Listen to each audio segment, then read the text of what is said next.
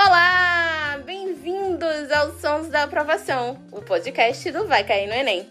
Ano novo, temporada nova! E a partir de hoje, semanalmente você acompanha aqui com a gente os assuntos que caem na prova de uma maneira mais leve, onde e como quiser. E claro, com a ajuda dos melhores professores de cada disciplina. Sons da Aprovação, o podcast do Vai Cair no Enem. E para dar o start na jornada, já aumenta o som ou pega teu fone de ouvido porque o professor de História, José Carlos Mardoc, chega agora para falar sobre a cultura e a sociedade do século XX. Nos anos 60, tínhamos uma juventude que buscava novas formas de enxergar o mundo, com liberdade e sem preconceitos. O velho mundo já não dava respostas para as novas questões que apareceram: o feminismo, os direitos dos negros, dos homossexuais, a flexibilização das hierarquias, a vida hippie, descolonizações, questionamentos das autoridades, nova forma de se relacionar com a natureza e com o próximo. Era um comportamento transgressor, mas não no sentido de negar totalmente os limites já existentes, mas sim de inventar outros limites e possibilidades de vida. Os anos de 1960 e 70 foram marcados, por um lado, pela alegria dos jovens na descoberta do novo mundo, na utopia da paz mundial, da resistência pacífica, e por outro, pela violência das ditaduras civis militares e pela falta de direitos. Portanto, galerinha, Neste podcast, farei uma análise passeando pela independência afroasiática, a luta dos negros, a revolução cultural ou a contracultura. Então fique ligado aos episódios que tratam sobre movimentos sociais e culturais do século XX. Neste primeiro episódio, começo falando sobre a descolonização afroasiática. Veja bem, a primeira metade do século XX foi catastrófica para as potências europeias, já que o continente protagonizou duas grandes guerras mundiais e foi afetado pela crise de 1929, a qual, mesmo tendo se iniciado nos Estados Unidos, foi capaz de atingir o sistema capitalista europeu. Na verdade, o mundo, com exceção da União das Repúblicas Socialistas Soviéticas. Você sabe disso. Assim, no início da década de 50, os países imperialistas, que desde o século XIX dominavam regiões da África e da Ásia, encontravam-se economicamente fragilizados, constituindo um cenário propício para a organização de movimentos separatistas por parte dos colonos desses continentes. Além disso, a Segunda Guerra Mundial desmoralizou a postura imperialista e dominadora exercida pelas duas principais nações europeias.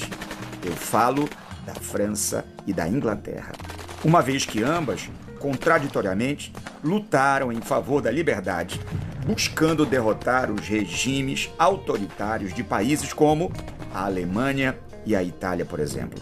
Dessa maneira, as potências imperialistas passaram a ter dificuldades para justificar o fato de manterem colônias africanas e asiáticas sob seus domínios.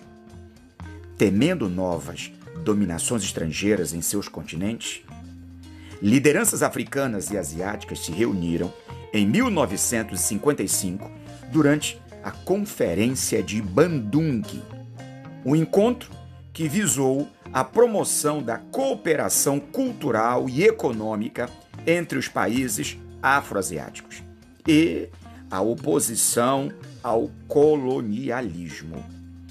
As opiniões dos envolvidos apontavam o perigo que o contexto da Guerra Fria representava aos países que se tornassem independentes, já que seriam assediados pelos Estados Unidos e pela União Soviética. Países que disputavam forças naquele momento. Dessa forma, os participantes da conferência firmaram um compromisso de, além de se apoiarem, concretizarem suas independências sem se alinhar a nenhuma das potências. apesar das vontades dos não alinhados. Os países que conquistaram sua independência após a Conferência de Bandung mostraram-se muito frágeis e, consequentemente, vulneráveis a alianças com um bloco capitalista ou com um bloco comunista.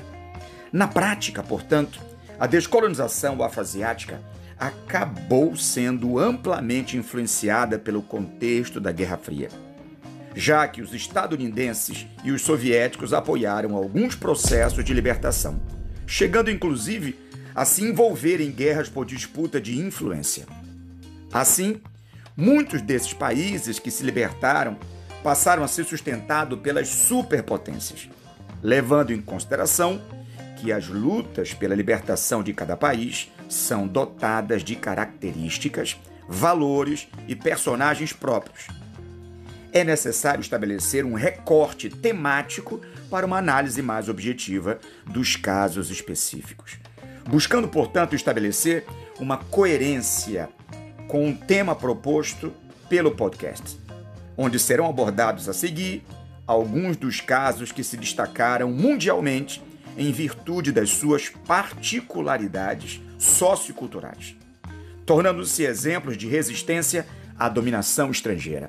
Portanto, eu abro aqui o podcast falando sobre grandes revoluções, informando a vocês que temos uma estrada longa nos próximos episódios. Então, continua com seu professor Mardoc, Humanas na Veia e sucesso!